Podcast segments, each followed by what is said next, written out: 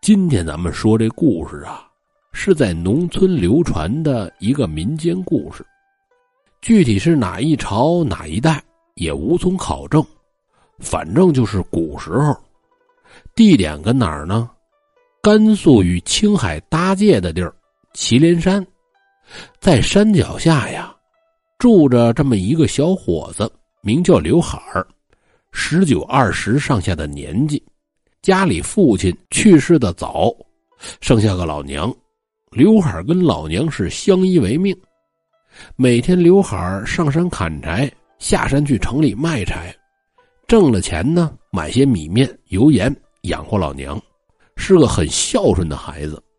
老娘也心疼儿子，每天上山砍柴，就给刘海啊准备好多好多干粮带到山上吃，怕孩子饿着。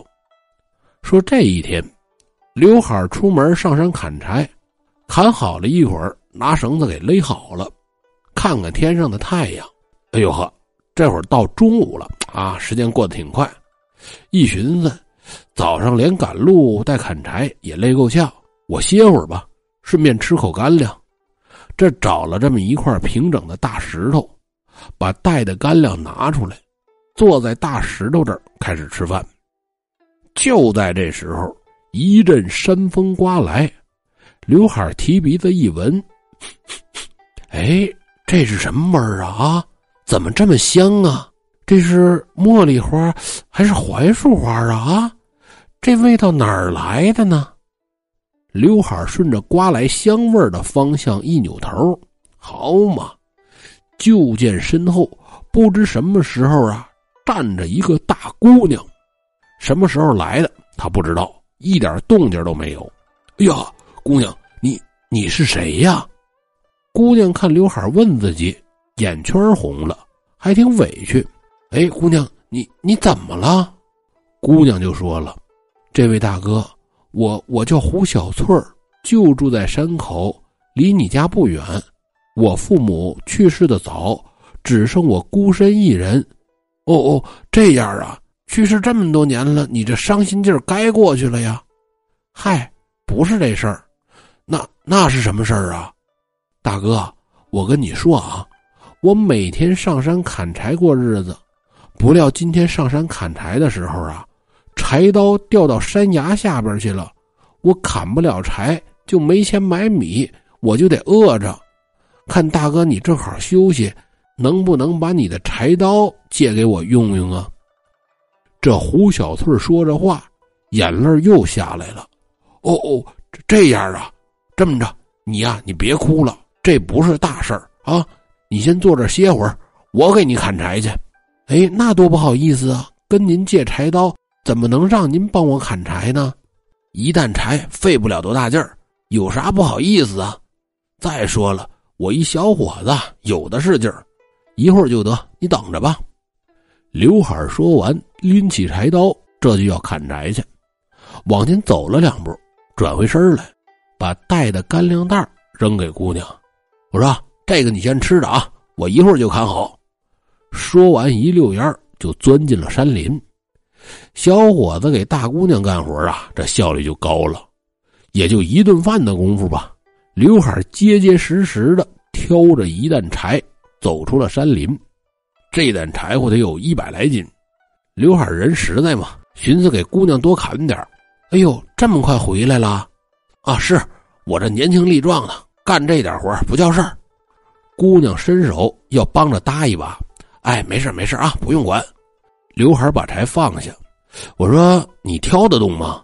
要不你先挑着头里走吧，也别着急，累了就歇着，咱们一会儿集上见。胡小翠谢过了刘海挑起这担柴火，匆匆忙忙的就下山去了。刘海望着姑娘的背影，哎呀，这姑娘好大的力气呀！这么结实的一担柴，我挑着都怪吃力的。看她这小身板轻轻松松的，一点力气都不费，够可以的呀。看着姑娘下山走远，刘海又歇了一会儿，得呀，我接着干吧。这又给自己砍够了一担柴，急忙下山来到集上。到这之后也没心思卖柴，东张西望，哎，这胡小翠上哪儿卖柴去了呢？啊，怎么没人呢？又一寻思，哦，估计呀，人家姑娘这些柴火是卖完了啊，这会儿回家了。第二天，刘海早上上山，他自己打算的挺好，说我先去会儿，砍两担柴，给胡小翠一担，盘算的挺好。可到了山上啊，就在昨天他和胡小翠见面的地方，放着整整齐齐的两担柴，胡小翠坐在石头上正晒太阳呢。刘海走到跟前儿，哎呀，妹子，你这来的挺早啊。胡小翠扭过头来，哎，大哥您来了。昨天你帮我砍的一大担柴火，卖了个好价钱，我又新买了一把柴刀。今天呢？我也帮你砍一担柴，受人滴水恩，当以涌泉报嘛，你就不用去砍柴了。刘海特别的感动，哎呀，怎么能让你帮我呢？你赶紧歇着吧。这赶紧把带的干粮袋拿出来给姑娘，累坏了吧？这给你啊，这是我娘特意烙的饼，你先吃着。胡小翠这姑娘也没推辞，接过干粮来，大哥，话也说了，饭也吃了。我还忘了问大哥你怎么称呼啊？嗨，嗯，也怨我没说啊。我叫我叫刘海儿，我爹去世的早，家里只有老娘和我，我还没娶媳妇呢。哎，我为什么要说这句呢？啊，真是奇怪，真是奇怪。胡小翠吃着干粮，跟刘海聊着家常。等吃完了饭，时间也差不多了，姑娘和刘海一起挑着柴火下山，上集市上去了。咱们说呀，平常刘海挑柴下山，这一道上怎么也得歇个两三次。今天就不知怎么了，和胡小翠一起走着聊天，根本就没觉出累来，劲头也足，嘴不闲着的说：“嗯，我小时候怎么怎么样，我娘怎么怎么样。”和姑娘聊的是特别的开心。转眼就到了集市，反倒是觉得呀，这道怎么这么近呢？啊！再远点我还能多聊会儿啊。他这种心情啊，叫偷欢嫌夜短，是吧？刘海卖完了柴，自己走在回家的路上，还是精神十足，这人就兴奋。就这样，刘海和胡小翠天天的一起砍柴卖柴，你帮我，我帮你。转眼是一个来月，老娘见自己儿子天天的欢欢喜喜出门高高兴兴回家，每天小伙子呢收拾的也挺利索。老太太就想，这孩子是打了哈，知道要好了。我说儿啊，这些天娘看你天天高高兴兴的，在外边这是遇上啥美事了？刘海老实孩子，听自己娘问起来，这把遇见胡小翠的事儿原原本本的告诉了老娘。老太太听完也高兴，哎呀，这个姑娘也怪为难的，要不你哪天把她叫咱家来吃顿饭吧？啊，娘给她做点好吃的。哎呀，娘，那感情好啊，要不明天我就叫她来咱家吧。嗯，还不知道她肯不肯来呢。成啊，你问问，娘在家准备着。哎，好嘞。转过天来，卖完了柴。俩人分开的时候，刘海就说：“那那那什么，你你今天呐就别回去了，你你上我那儿吧。”姑娘脸一红：“哎呦，你你要干嘛呀？怪害羞的。”“嗨，我娘啊，让我把你叫家里来吃顿饭，你害什么羞啊？你想什么了？”“哦哦，吃饭呢？我我也说吃饭呢，不方便吧？没事我娘叫你的，他说给你擀面条吃。”我娘擀的面条啊，可好吃了。那那好啊，我跟你去。咱们说，这胡小翠是个挺爽快的姑娘，跟刘海一起到了家。刘海老娘一见这姑娘水灵灵的，从心底高兴到头发梢。姑娘多大啦？住得远吗？自己住不容易吧？问长问短，话都说不完。老太太可真是高兴了。把平时省吃俭用攒的这点白面呐，全擀面条了，又弄的卤子，吃啊，姑娘多吃点谢谢大娘。嗨，跟大娘就别客气了。这么的啊，反正啊，你也就自己以后就上这儿住来，跟老太太我呀做个伴儿，那可好了。您不嫌我烦就成。哎，不嫌烦啊，巴不得呢。从此之后，刘海和胡小翠每天是砍柴卖柴，日子一长，俩人的感情啊是越来越深。胡小翠每天回来帮老太太做做饭，洗洗涮涮，缝缝补补，特别关心老太太和刘海这老太太心里过意不去，儿啊，以后啊别叫小翠儿跟你上山砍柴了啊，你多辛苦辛苦，别让她受这罪了。嗨娘，我早就说不让他去了。我一个人啊，够咱们吃喝。他非要去，这么的，你就告诉小翠说娘不让他去，明天就别去了。哎，成，娘，我听您的。第二天，刘海总算把胡小翠留下了，自己进山砍柴。刘海走了之后，老太太叫胡小翠儿闺女呀，哎，大娘，怎么了？你来我家好多天了啊！我这穷日子呀，你也瞧见了。你也是苦命的孩子，你要是不嫌这家穷，你当我的儿媳妇儿怎么样啊？你乐意吗？胡小翠一听，高兴了。大娘，只要刘海哥不嫌弃我，我没啥说的。哎，好好好，他怎么能嫌弃呢？啊，能娶你这样的媳妇儿，这是他的福气。当天，刘海卖柴回来，老娘把今天和胡小翠商量的事儿啊告诉了儿子。刘海高兴的一夜没合眼。过了两三天，老娘就把他俩的亲事办了。自此之后，生活虽然不怎么富裕，但一家三口的心里边啊都很舒坦。可是没过多久，刘海老娘也是岁数大了，再加上也没有那医疗条件。老太太大病一场，这人就去世了。家里剩下了刘海和小翠两口子，日子还得过呀。这一天，刘海挑着柴下山，走到山泉边的时候，正想卸下担子喝几口水，突然背后就有人喊自己：“刘海你站下，我有话要跟你说。”刘海顺着声音一看，来了一个老道。道长慈悲，您怎么认识我呀？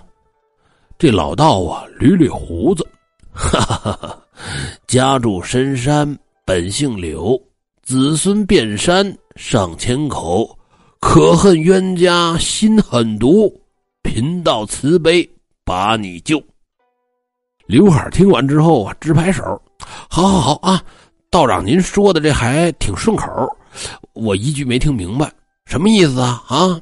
嗨，刘海儿啊，刘海儿，你大难临头还蒙在鼓里，我看你脸色发青，你的血快让你的媳妇儿榨干了。你的媳妇儿啊，是妖精。刘海儿一听就不乐意了啊！我媳妇儿是妖精，老道你妈是妖精。刘海儿这一句把老道给说懵了，从那琢磨，嗯。我说刘海媳妇是妖精，刘海说我妈是妖精，那 刘海就是我爸爸了啊！老道琢磨了有两分钟，哎呀，如果我没说错，刘海你这是占我便宜了，还把我给骂了呀！刘海差点没把鼻子给气歪了。嘿，我说老道啊，你这智商啊，你就别学道了。我媳妇儿和我情深意重，她怎么能是妖精呢？嗨，我说刘海啊，你可别不信，你媳妇儿啊是这深山里的狐狸精，她呀是专门为了榨干你的血气才和你成亲的。再过几天，她就把你榨干了，等你一死，她就能得道成仙。刘海听完急眼了：“嘿，老道，你再说，你再说，信不信我打你？”老道听刘海这么说，也不生气，也不恼。哎呀，刘海啊，我信不信的？这么的，今天晚上睡下，你偷偷看看他后脑勺这位置啊，他有三根黄色的狐狸毛。老道越说，刘海越生气，哼，我不看，你也甭管，你赶紧走。这刘海离开了老道，到了晚上睡觉了，媳妇儿这脸冲着另一边，刘海真就在媳妇儿的后脑勺这儿看见了三根黄色的头发。这头发呀是又粗又硬。刘海这回害怕了，一宿也没怎么睡。天一亮就起来了。哎，我说刘海你干嘛去？啊，啊没事啊，我上山趁着凉快多砍点柴。哦，那你小心啊。好嘞，得嘞。这刘海来到山上，结果看见昨天那老道在一棵柳树下边坐着。刘海赶紧跪下，请道长恕罪，救救我一命。嗨，刘海儿快起来吧！啊，出家人慈悲为怀，我不救你呀，昨天我也就不跟你说了啊。这么的，你今天回去假装肚子疼，躺在地上打滚儿。等你媳妇儿吐出一颗仙丹喂到你嘴里，你就把这仙丹呐吞到肚子里儿，她没了仙丹就不会再害你了。咱们说这老道谁呀？这老道啊是山里边的柳树精，因为刘海呢常年在这山里边打柴，把山里柳树精的子子孙孙砍掉了不少，所以这柳树精啊是怀恨在心，总想报复。胡小翠儿啊，还真是狐仙儿，一直就在山上保护着刘海儿，所以柳树精他下不了手。近几个月，胡小翠儿这位狐仙儿和刘海儿成了亲，又不常来山里边，柳树精就认为报仇的机会到了，于是安排了一个一箭双雕的计划。狐狸大仙儿没了仙丹必死，刘海吞下仙丹呢，邪气攻心，他也得死。刘海今天在山上砍了一担柴，下山之后可没上集市，直接就回家了。到了家，放下担子，看媳妇儿啊正收拾屋呢。哎呦，哎呦，可疼死我了！媳妇儿这一看啊，你你你怎么了？哎呦呵，我肚子疼，可能在山上喝了口泉水，就开始疼。哎呀，我都受不了了。媳妇儿这挺着急，来，你忍着啊，我给你揉揉。哎呀，不成啊，不管用啊，疼死我了。胡小翠一想，怎么办呢？要让他肚子不疼，除非含住我的仙丹。可他是凡人，万一不小心把这仙丹给咽了，不但止不了疼，还会要了他的性命。一看疼的刘海是呲牙咧嘴，哎，不得不用仙丹了。当家的呀，我有一粒药丸，你含在嘴里，肚子就不疼了。可是你要记住，千万不能咽下去。刘海点点头，嗯，成，你你快给我吧。好，你把嘴张开了。刘海这儿把嘴张开等着。胡小翠肚子一用劲儿，往上这么一兜，仙丹可就出来了，通红通红的狐狸仙丹。这仙丹呐。飞到了刘海的嘴里边，刘海咕噜一下把仙丹就给咽了，随即站起来。哎呀，这药是真灵啊！刚到嘴里，肚子就不疼了。可是再看这胡小翠这时候是脸色煞白，坐在地上啊直打哆嗦，眼泪也下来了。夫君呐，夫君，你一定是听了别人的挑唆才来害我。这会儿，刘海儿看胡小翠难受的这样，又想起自己和小翠儿从认识到成亲，二人是相依相伴，特别的恩爱，一点也看不出要谋害自己的迹象。自己呢，也丝毫没觉得身体哪不对劲儿。想到这儿，可有点害怕了，于是把在山里遇见老道的事儿向妻子是和盘托出。胡小翠哭着就说：“嗨。”夫君呐，夫君，你中了坏人的奸计了。那老道是柳树精变的，这么多年你一直在山林砍柴，砍掉了不少的柳家子子孙孙。那柳树精天天的想谋害你，为柳家报仇。要不是我在暗中保护你呀，你早就成了山中的野鬼了。柳树精说的对，我确实是狐狸。不过在山里修炼了五百年，已经修炼成仙。你咽到肚子里的就是我炼的仙丹。我现在没有了仙丹，三日后必死。而你是凡人，吞下了这仙丹，邪气攻心，三日之后也得死。哎，我死了不要紧，可是我肚子里呀还怀着你刘家的后代，那柳树精多狠毒啊！啊，他是要叫你刘家绝后断根儿啊！胡小翠是越说越悲伤，脸色越发的苍白。刘海听到这儿，这才如梦初醒，捶胸顿足，是泪如雨下，打了自己好几个嘴巴子。哎呀，我好糊涂啊！难道难道我们没有办法了吗？胡小翠想了想，办法倒是有，就看你有没有这胆量。嗨，命都快没了，还说啥胆量不胆量的呀？啊，你快说吧。好，这么的，你把砍柴的板斧磨得快快的，到山里边去把那棵柳树给砍了。树倒了之后，你就掉头往回跑，百步之内你千万不要回头看。如果有人叫你，也不要搭话，也不要回头，走出百步就没事了。然后你再回去，见那断树的树心有一汪闪闪发红的水珠，你把水珠吸进肚子里，赶快回家。你记住了吗？嗯，我记住了。你放心吧。刘海来到院里。抄起砍树的斧子，咔咔咔，把这斧子磨的是锃明瓦亮，拎着斧子就进山了。刚进山口，就听见一声虎啸，震得整个山都跟着晃啊！刘海站住了脚，往山上一看，从这半山坡冲下来一只斑斓猛虎，就看这老虎是，就看这老虎头大耳小，尾巴摇。斑斑点点织锦毛，行路人等此处过，行路等人从此过，谁人不说好大的猫？各位啊，下山虎定要吃人！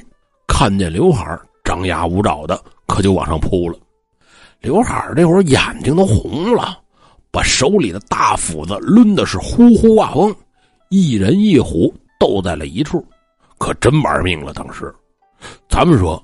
刘海平时砍柴练的是一膀子力气，老虎还就真没打过刘海，转身就跑。这会儿还没等刘海缓口气儿呢，眼前又出现了一条碗口粗的大蟒蛇，吐着信子。咱们说，他这地儿啊是甘肃青海大界的地儿，山上哪出现过这么大的蟒蛇呀？看了都让人起鸡皮疙瘩。这会儿也顾不了那么多了。刘海继续抡起斧子，照着这蟒蛇的蛇头就是一斧。突然，一股黑风是就地而起，蟒蛇不见了。接着往前走吧，又见到一条大河横在眼前，汹涌澎湃，波浪滔天，人只要下去就得冲走。刘海一琢磨，别别是我走错了路吧？照说不应该呀，啊！这山路我走了十几年，路边的一草一木、每块石头我都认识。今天哪来的大河呢？想到这儿，不管三七二十一，把斧子别在腰上，一个猛子跳到了河里，拼命的往对岸游。最终啊，游到了河对岸，刘海冲破了三道难关，大步流星的来到山里的大柳树这儿。上去一斧子砍上，怪事就发生了。就看砍出来的这口子呀，开始往外流血，同时呢，头顶上是乌云密布，周围这炸雷一个接一个的往下劈。我呀，我也管不了那么多了，先砍倒再说。抡圆了斧子，玩命的砍。大柳树太粗，砍了约莫有一个小时，就听咔嚓一声。这大柳树是应声而断，刘海这会儿这个解气呀，哼，叫你害我！这紧接着掉头往回走，这会儿只听得身后自己老娘喊自己：“儿啊儿啊，快回头救救娘啊！”刘海这就想回头，可是又一琢磨，不对，我我娘去世了。哦，这是柳树精诱惑我，让我回头。我呀，我别搭理他，心里数着：九六、九七、九八九九一百。数完一百，站住了脚，返回身又来到大柳树这儿，就见断树的树心这位置有一汪闪闪的、发着红光的水珠。哦，看来就是它了。刘海趴在断树桩上，一口把那水珠吸进了肚子里，这才急急忙忙的回到家。胡小翠告诉刘海儿你吸进肚里的水珠是柳树精修炼的灵丹，过一会儿你就会恶心，把我的仙丹给吐出来，这就叫以邪攻邪，我们这一家也就得救了。果然不大一会儿，刘海儿一阵恶心，吐出了小翠的仙丹，两口子总算得救了。自这以后，刘海不再上山砍柴，他和胡小翠在山里开了一大片田地，种上庄稼。又引来山泉水灌溉，年年都有好收成，日子呀也渐渐的富裕起来了。好了，各位，今天的故事就讲到这儿，咱们下期节目见。